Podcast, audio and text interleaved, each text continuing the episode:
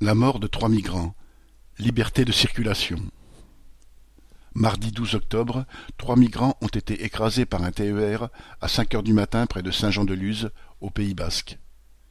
Ces hommes, dont un jeune de vingt et un ans, étaient de nationalité algérienne et avaient traversé la frontière espagnole pendant la nuit. Un autre homme, rescapé de l'accident mais très gravement blessé, a raconté qu'ils avaient décidé de suivre les voies du train pour échapper au contrôle de police il se serait arrêté pour se reposer et se serait endormi sur les voies. Le lendemain soir, à l'appel d'associations locales d'aide aux migrants, deux cents personnes se sont rassemblées devant la gare de Saint-Jean-de-Luz.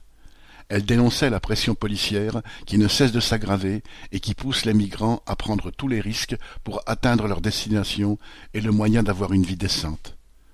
En mai et août dernier, deux migrants se sont noyés dans la rivière qui marque la frontière entre l'Espagne et la France l'Organisation internationale des migrations a constaté une augmentation importante du nombre de victimes sur la route de l'Europe.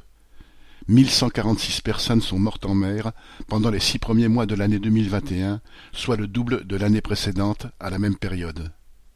15 300 personnes ont été refoulées vers les camps de rétention en Libye, trois fois plus qu'en 2020.